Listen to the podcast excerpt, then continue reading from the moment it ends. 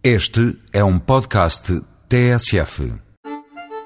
www.cienciaviva.pt barra verão CV. Eu repito, www.cienciaviva.pt barra verão CV.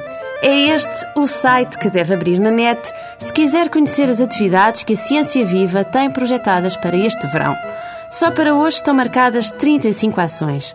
Entre elas, há saídas para o mar para observar os cetáceos e aulas de cozinhados ao sol. Até ao dia 15 de setembro, os especialistas das universidades, dos centros de investigação e das associações científicas vão explicar em português, e é português mesmo, variadíssimos fenómenos científicos. Quem tiver dificuldades de abstração não tem que se preocupar. As experiências são parte fundamental da ciência viva de verão.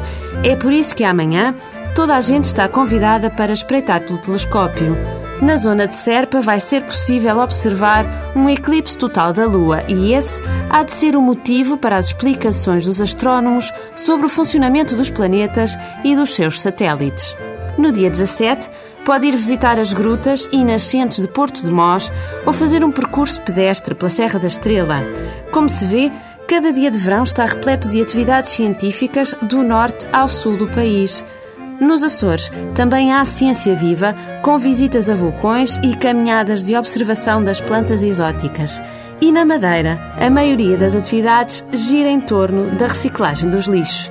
E tudo isto é ciência viva e prática que se pode ver no verão e de forma completamente grátis.